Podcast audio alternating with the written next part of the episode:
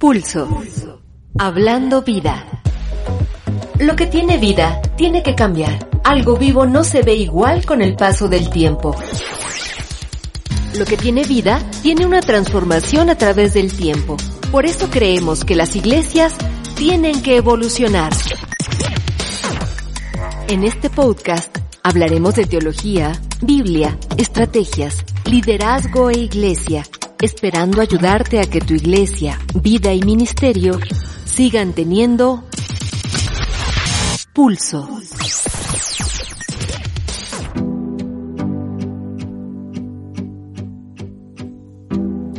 ¿Cómo están? Bienvenidos al podcast Pulso. Yo soy Antonio Nistal.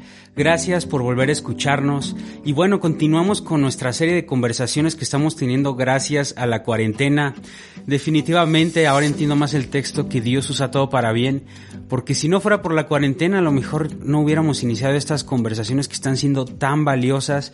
Y bueno, el día de hoy vas a escuchar a Quique Torres hablar acerca de la depresión y el suicidio. Eh, como tú sabes, yo inicié estas conversaciones para que los jóvenes, eh, primero de mi iglesia y de mi comunidad y también todos los que nos escuchan, tuvieran algo bueno que escuchar, eh, porque a veces la mente nos traiciona. Yo le dije a Quique, Quique, háblanos del suicidio, háblanos de la depresión y salieron cosas grandiosas. Así que bueno, disfruta esta conversación. Estoy seguro que va a ser de ayuda a tu vida y compártela si tú crees que alguien puede serle de ayuda.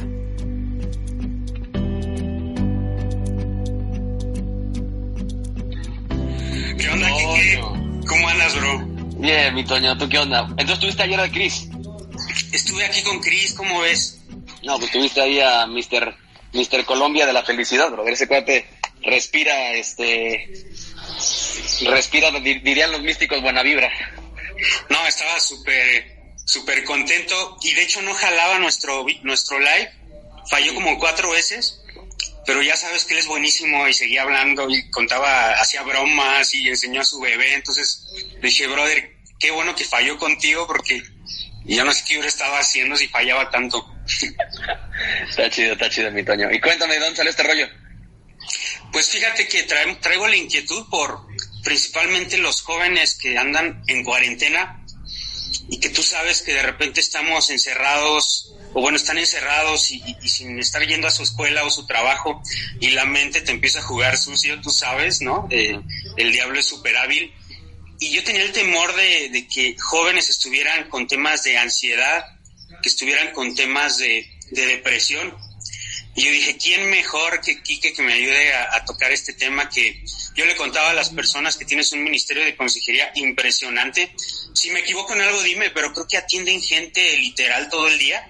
Eh, yo recuerdo las veces que ido a Horizonte que tienen sus cubículos ahí de, de, consejería todo el tiempo y bueno, es impresionante esa labor que hacen, ¿no? Entonces yo dije, si alguien sabe de casos eh, y es experto, pues es Kike. Entonces, pues gracias, bro, gracias por, por darnos estos minutos.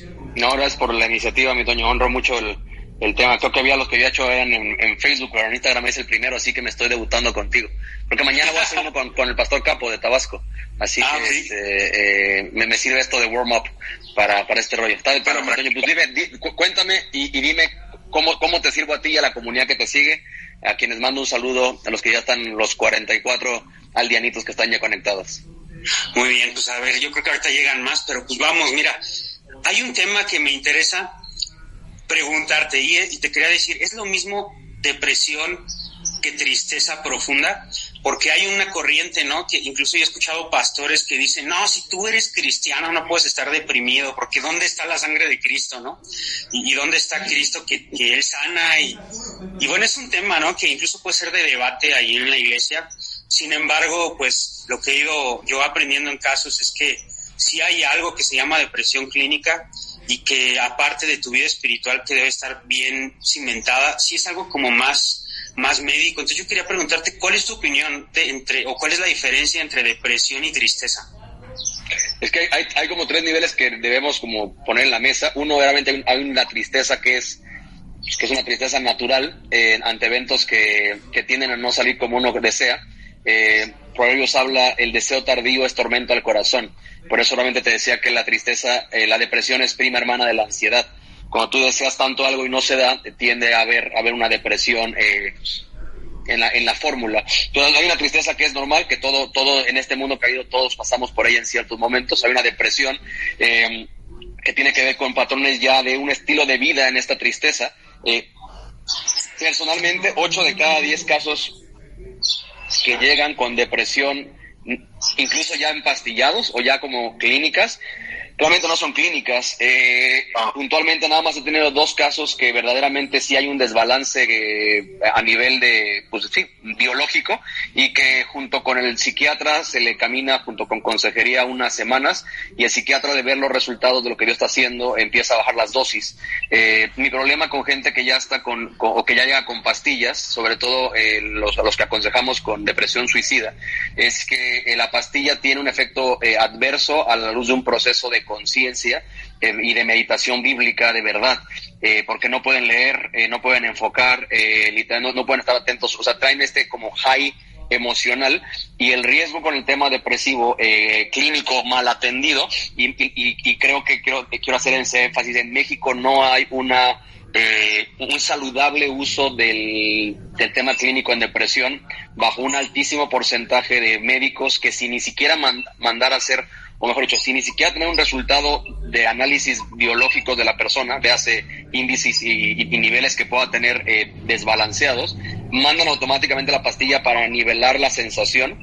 Y el problema con eso es que generan una codependencia y un altísimo porcentaje, esto está comprobado, un altísimo porcentaje de la gente que se acaba suicidando, se acaba suicidando en el tratamiento con las pastillas, porque las pastillas suprimen la sensación y véase, pues ya no te sientes mal, pero eventualmente si sigues con esto y dependiendo de esto ya no te sientes, ya no sientes ni siquiera culpa, ya no sientes ni siquiera vergüenza, ya no sientes ni siquiera miedo, eh, y ya no sientes, por ende, eh, el Espíritu Santo no, no, no, no, porque no estás sano y estás alterado por un, elemento ajeno a tu cuerpo, eh, el Espíritu Santo que tiene la labor de entre tantas de ser de una de dar, de dar convicción de pecado y de juicio eh, pues ya no la tienes y eventualmente gente como ya no tiene miedo y le vale y ya no siente nada se acaba suicidando consumiendo eh, o, en el periodo de consumo de pastillas, ¿no? Entonces, eh, eh lamentablemente es, existe, no, no, no voy a decir que no, y vivimos en una era privilegiada en la que la ciencia ha permitido que haya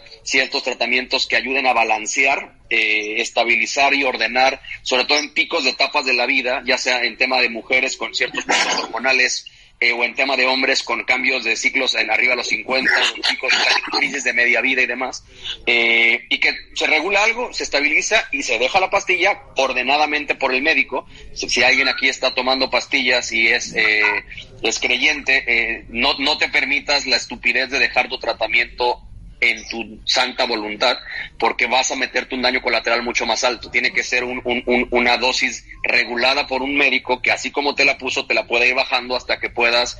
Eh, pues ya dejar el tratamiento, pero supervisado, ¿no? Entonces la realidad es eso, este, eh, y, y, y, y, es, y es es risible, por no decir vergonzoso, como el mundo sigue queriendo encontrar en el mundo las respuestas del alma que nada más Dios puede dar. Y aunque la, oferta de Dios en la mesa sigue siendo vuélvete a mí, vuélvete a mí, vuélvete a mí, el mundo sigue queriendo psiquiatras, sigue queriendo psicólogos, quiere, sigue queriendo coaching, sigue queriendo todos los mecanismos de ayuda para, para que para yo no tener que volver a Dios y someterme a su reino, que es un reino de refugio, que es un reino de paz, que es un reino de perdón, que es un reino de propósito, que es un reino de nueva identidad, de, de literalmente de un nuevo horizonte. Eh, entonces e, e, es, la economía en la que estamos y sobre todo en el entorno de la pues, de, de, tu de tu nicho, de tu mercado más importante, mi Toño, con los jóvenes. Eh, eh, literalmente se estima que el próximo año la enfermedad de moda va a ser depresión. Entonces, eh, la realidad es de que hay eh, una de las, una de las eh, búsquedas más comunes en Google es eh, suicidio irreversible, bajo el parámetro de que chicos están buscando cómo puedo matarme y que no haya vuelta atrás, ¿no? Entonces, este, y Dios tengo que ofrecer, por eso repito iniciativas como la tuya, en un entorno en el que la gente está metida en sus casas y que está, este, y que está, está picando los ojos. Ayer hablaba con uno de y me decía, es que la gente es chistoso porque la gente, su, su tono es, es que no sé qué hacer eh, y el punto es, pues, pues ve, a Dios. Dios sí tiene mucho que ponerte a hacer y, y, ser y meditar y abrazar y aplicar en medio de cuarentenas. Este, porque para empezar de Deuteronomio 6, el parámetro de, sobre todo los líderes de casa, eh, es eh, esto que te he enseñado, enseña tú en tu casa y cuando te despiertes y cuando te levantes y cuando te sientes y cuando te pares y cuando salgas, porque no puedes salir, pero si te levantas y te paras y estás en una mesa y demás, entonces generar estos mecanismos de poder pues, ser ser pastores de tu casa y ser líderes, ser familia en Cristo. Entonces, eh, es, es, eh, es inconsistente un cristiano que diga que en cuarentena no sabe qué hacer, porque o, es un, o está aislado, cosa que quiero dar una nota de balance, eh, distanciamiento social, no significa distanciamiento espiritual y no significa distanciamiento del cuerpo de Cristo. Eh, la, gloria de la tecnología, como tú lo estás aprovechando ahora, y ayer creo que escuchaba a Chris con eso, es de que pues, nos permite conectarnos y la idea aquí tenemos como asumo que allá en la PIP los grupos de conexión vía Zoom o vía estas Hangouts o plataformas, en el que si, si, tú eres una... Para mí lo, lo preocupante es que esta temporada va a poner a prueba a aquellos cristianos cómodos de domingo que creían que eran parte de la iglesia por ir a sentarse dos horas a sentar y escuchar y que ahorita que la iglesia requiere ser la iglesia fuera de un edificio, no tienen los mecanismos de contacto para seguir siendo edificados, animados, desafiados, eh, invitados, orados. Esto es una buena temporada, creo, para el cuerpo de Cristo. Personalmente estoy muy emocionado por eso. Sí, la verdad es que yo veo como una especie de avivamiento en muchas iglesias, empezando por la nuestra, por lo que está sucediendo. Y me encanta algo que dijiste, ¿no? Que algo que me ha pasado en este tiempo, Kike, es que cuando me meto a orar, en medio de este tiempo de, cuarentena, Dios me deja mucha tarea. O sea, a lo mejor las circunstancias me están, te pueden llegar a paralizar, puedes llegar a pensar, ya para qué hago esto si, y si te pones a ver este, este, algunas cosas en, en internet, hasta dices, ya se va a acabar el mundo, ¿no? y la verdad es que cuando entras a la presencia de Dios, Dios te pone muchas tareas y te pone a trabajar y a salirte de, de tu zona de confort. Oye, y otra cosa, tú dijiste algo súper interesante, hablaste de que el 90% de los casos que has atendido te diste cuenta que no era depresión clínica. Creo que eso es algo súper importante y súper valioso porque lo que quiere decir es que para los que nos están escuchando, ¿no? Que a lo mejor se han sentido tristes o, empezaron a tener ansiedad por todo lo que ven en las noticias, por el hecho de ya no poder salir eh, eh, a, lo mejor a tu trabajo. ¿Qué, ¿Qué les podríamos decir? O sea, ya entendimos que muchos de los casos no van, no van a ser eh, eh, depresión clínica. ¿Qué consejos tú les darías para que en este tiempo de 40 días ellos puedan tener su mente eh, bien, su, espíritu bien? Sabemos que la palabra de Dios es viva, que la presencia de Dios sana, ¿no? Y, y de entrada sería lo primero. Lo primero es que pues métete con Dios, ¿no? O sea, métete a su presencia. Y además de eso, si quieres profundizar un poquito de eso, ¿qué otras cosas tú, tú has hecho, ¿no? En estos días. Eh, es que la realidad, mi Toño, yo digo, esto va a sonar pero yo estoy trabajando más ahorita que sin cuarentena. Nosotros acá en la iglesia ha sido impresionante. Que, que, es bueno, o sea, al final del día no, no, no, no, no, me, no me escuches quejarme, es, es, es bueno. Eh, yo tenía pensado realmente tomar mi primer sabático en nueve años el próximo mes y, parece que lo va a tener que mover porque al final del día ahorita hay una necesidad puntual de rehacer series, rediseñar programas, grabar recursos y demás. la, la, teoría que te daba son ocho de cada diez personas que vienen con depresión no son clínicas. Eh, el qué ponerte a hacer es, es muy puntual. Eh, Elías en, el libro de Reyes eh, habla de, de, bueno, es uno de los hombres, estoy ahorita justamente por, por clavarme en esta cuarentena a terminar mi tesis, digo terminar porque nada más tengo el título, o sea, véase hacer, este, y, y, y, mucho el tono tiene que ver con la centralidad del Evangelio en la libertad, en la victoria sobre la depresión en hombres de Dios. Y estoy haciendo un fuerte énfasis en, en ver este, este, mm, esta realidad que como muy bien ha citado, aunque muchos pastores respetabilísimos eh, dicen que no es posible que un verdadero cristiano se experimente depresión, eh, pues la Biblia la Biblia tendría mucho que decir al respecto bajo un Elías eh, queriéndose morir, ¿no? Bajo un Jonás haciendo un berrinche por, y, pidiéndole a Dios, quítame la vida, bajo puntuales elementos, eh, digo, sin, sin, sin, nombrar un, o ciertamente gente que estaba, vamos a llamarlo, no en orden con Dios, un Saúl, este, y, eh, en fin, Eh, pero incluso Cristo mismo, para, la, para tu comentario me encantó muy eh, puntual de dónde está la sangre de Cristo, pues Cristo mismo estuvo angustiado hasta la muerte, ¿no? En, en Y, entonces, si, si la gloria es, de, tenemos un rey que fue experimentado en quebrantos, varón de dolores, eh, que no es ajeno a nuestro sufrimiento, eh, pues Dios va a conceder que caminemos valles de depresión para conectarnos con ese atributo de Jesús, que podemos saber que Él nos entiende, ¿no? El salmo, el, hay un salmo puntual, creo que es el Salmo 62, que habla de este, ven delante de Dios y derrama tu corazón ahí. Él, no se va a sacar de onda en ese tema, eh, pero creo que hay una economía de, que, que mi tesis gira alrededor de esto. Cuando tú tienes una, una mentalidad de reino y estás conectado al mismo, véase entiendes que no es tu reino, la gran parte del tema depresivo es por las que las cosas no salen como yo quiero. Sí. Eh, eh, entonces, y todos hemos estado ahí, eh, desde, en, mi caso, gente que tenía un anhelo, ya sea profesional, vocacional, sentimental, y no se da, y acabas, eh, acabo de con una chica con depresión suicida la semana pasada, y en esencia lo que pivoteó que se intoxicara con un líquido para suicidarse es que su novio de algunos meses, de una relación enfermiza y tóxica, la, la cortó. Y entonces, como su identidad estaba en esa relación, totalmente enfermiza, y, y, pues Dios le rompió el ídolo, e ella no encontraba propósito para seguir viviendo, en la narrativa es, es que nada de lo que hago me hace feliz, eh, y comunica mucho este tema que pues en esencia yo entiendo ella no es creyente, pues, eh, eh, esa fue la primera reunión pues, para extender el Evangelio. Entonces yo entiendo que como la vida se trata de mí y, y nada de lo que hago me hace feliz, pues ¿para qué vivo? ¿No? Sí, eh, Y el punto es que en, esencia el Evangelio es el plan al revés. La vida no se trata de ti, es más, porque tú vives tu vida para ti, encuentras un despropósito a nivel de eclesiastés eh, cuando el hombre más sabio llegó a esa misma conclusión cuando pongo la mirada abajo del sol, la vida no vale nada. Todo es vanidad de vanidades. Eh, y, en esa narrativa hace sentido. O sea, realmente, cuando alguien dice, ya no quiero seguir viviendo porque nada de lo que hago me hace feliz, eh, la Biblia diría amén a eso. Sí. Porque, oye, tú crees que resumir. feliz. No, está impresionante lo que estás diciendo. O sea, resumido, yo te diría, el antídoto de la depresión es rendición total. O sea, rendición total en todo, ¿no? Ahorita creo que lo que dices es... Nada, más ubicar que rendición total a Dios, porque el a Cristo se rindió. El suicida sí, hace una rendición total a que esta vida no va a dar. El punto es rendirte a un reino que sí te dice algo para, cual tú, para lo cual tú, tú y yo existimos, ¿no? Pero es, es este cuestión de, por ejemplo, ahora con la crisis, pues que hay personas, ¿no? Que se están quedando sin trabajo, muchos que no saben qué van a hacer por el tema del dólar, tú sabes que en la iglesia como pastores el temor incluso, ¿no? De los diezmos, o sea, hablando muy humano, ¿no? Eh, es rendición total, o sea, Dios tiene control.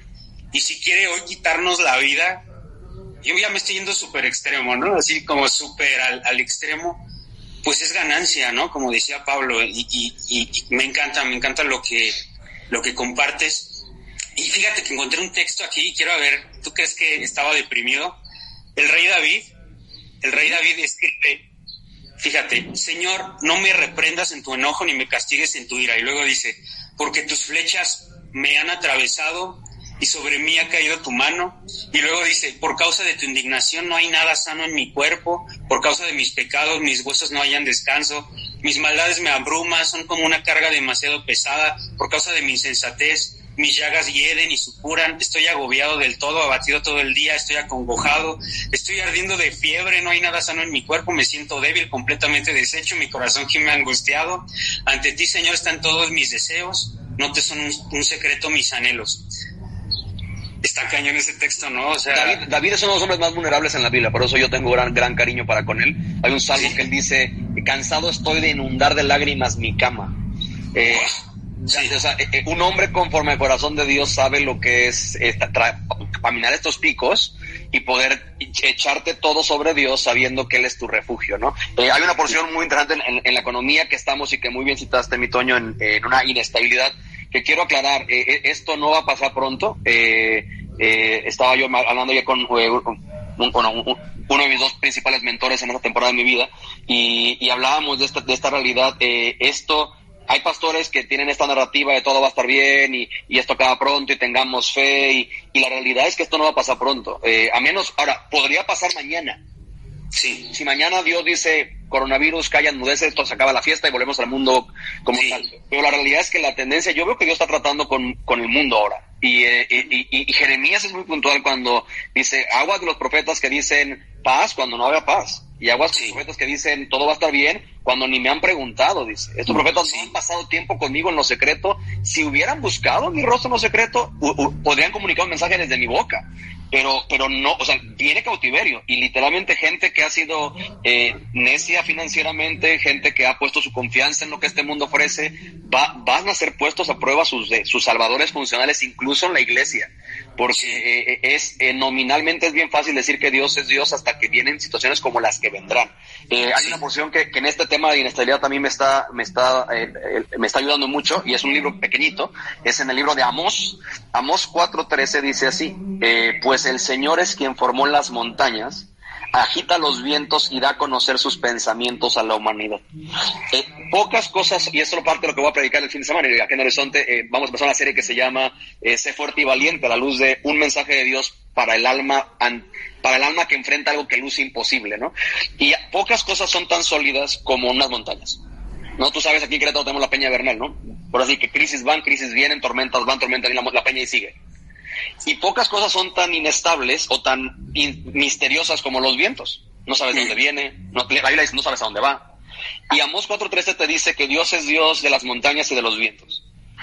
Y lo que va a ser puesto a prueba para la fe de muchas personas es ¿Qué tal, qué tanto tu Dios en el que crees es el Dios de la Biblia, que es Dios en las montañas cuando todo está sólido y en los vientos cuando todo es misterioso y no sabes qué va a pasar mañana? Entonces, eso va a ser un buen desafío y en ese tono que estás hablando de presión y demás, eh, el poder invitar al pueblo de Dios a saber, no, está, no es antinatural que te sientas triste, no es antinatural que estés ansioso, pero es antinatural, es, es antidiseño que habites en temor y en ansiedad.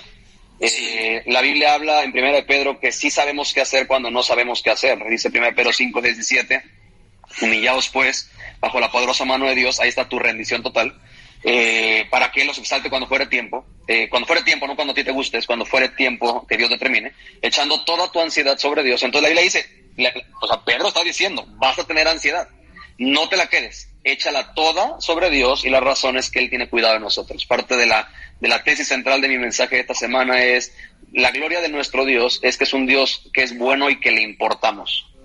Sí. Si fuera, si fuera uno sin el otro sería miserable. Si fuera un Dios bueno al cual no le importamos, literalmente hace todo el sentido del suicidio. ¿Para qué seguimos aquí? Sí, y, sí, sí, si Le, y si le importáramos, pero no fuera bueno, sería una tiranía terrible y estaríamos expuestos a que, a que vienen literalmente cosas peores y que esto va a acabar mal para todos. Y para el pueblo de Dios tenemos una esperanza muy concreta. Eh, esto va a operar un, para un bien de los que amamos a Dios. Lo que va a ser vuestra prueba es que amas más, ¿no? Sí, sí, sí, sí. Eh, fíjate que justo leía ayer eh, cuando Dios dice, tengo planes de bien y no de mal para ustedes, que se los dice al pueblo en medio de la esclavitud, ¿no? En medio de un tiempo de, de, de, pues de crisis, de esclavitud, donde no estaban viendo cumplidas las promesas de Dios, pero qué bueno saber que Dios nos dice eso en medio de la crisis, ¿no? Y que su palabra y sus promesas son cumplidas y que los tiempos difíciles no estamos solos, ¿no? No estamos solos, tenemos una roca inamovible, una esperanza y una fe que es Cristo y entonces podemos tener gozo en medio de la crisis y de, la, y de estas circunstancias complejas. Y yo quiero agradecerte, Kike. Gracias. Gracias por tu tiempo. Eh, deja, veo aquí rápido nada más si nos dejaron alguna pregunta. ¿No? Fuimos tan claros que no hay preguntas. Mira nada más. Hasta parece que sabemos. Sí, exacto. Bro, gracias. Te quiero. Gracias por tu tiempo. Estamos para servirte, ya lo sabes. Cualquier cosa, mándame mensajitos. Saludos a la gente que te sigue. Y, y cualquier tema, literalmente la invitación sigue siendo esto. Esto apenas va a empezar. Eh, y tú muy bien lo dijiste en, esta porción tan, tan, tan mal usada por el pueblo evangélico. ya son los pensamientos que tengo acerca de ustedes, pensamientos de paz y no de mal.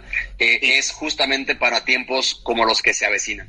Eh, y es bueno recordar que en medio de tu peor momento Dios tiene Dios se especializa en convertir momentos dolorosos en momentos gloriosos en Él. Entonces, eh, peguémonos a Él y este, gracias por tu esfuerzo, mi Toño, y por la iniciativa que estás tomando en este tema.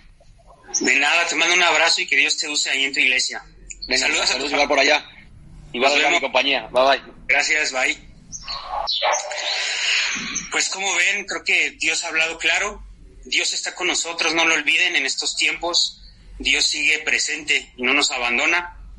Y bueno, les mando un saludo, un abrazo, estamos orando por ustedes. Y si tienen, necesitan ayuda en algo, eh, pueden escribirnos. Y bueno, nos vemos pronto.